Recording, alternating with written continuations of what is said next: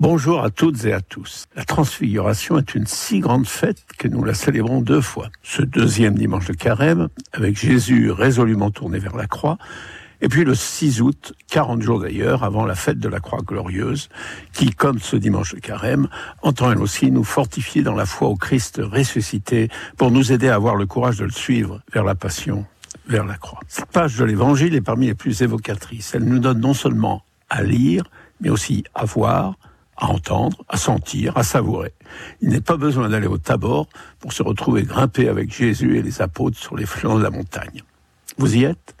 Vous sentez les herbes odorantes, vous entendez les cigales, la casse du vent, vous voyez les lys de Judée, tout le parterre de fleurs, et le visage de Jésus, qui là-haut s'illumine comme une lampe de clarté, d'une lumière qui vient d'en haut, mais surtout du dedans, cette lumière qui transparaît déjà un peu dans le regard des saints et dans les icônes.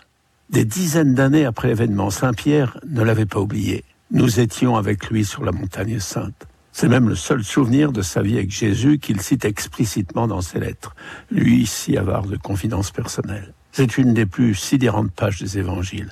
Jésus, discutant avec Moïse et Élie, aussi éloigné de lui dans le temps que Charlemagne et Saint-Louis du Nôtre, c'est un aérolite acosmique tombé sur notre terre, une véritable échelle de Jacob entre terre et ciel qui nous révèle un passage, le passage, une déchirure du mur du temps qui nous permet de contempler quelques instants la bienheureuse éternité.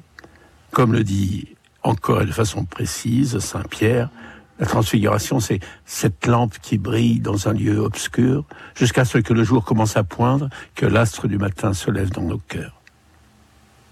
Semble ainsi être un des plus grands miracles de Jésus. Sûr, et si c'est exactement le contraire Le Fils de Dieu se montre ici dans sa plénitude éternelle, alors que Jésus la voile dans le reste de l'Évangile, sauf à Pâques bien sûr, et n'est-ce pas plutôt là le miracle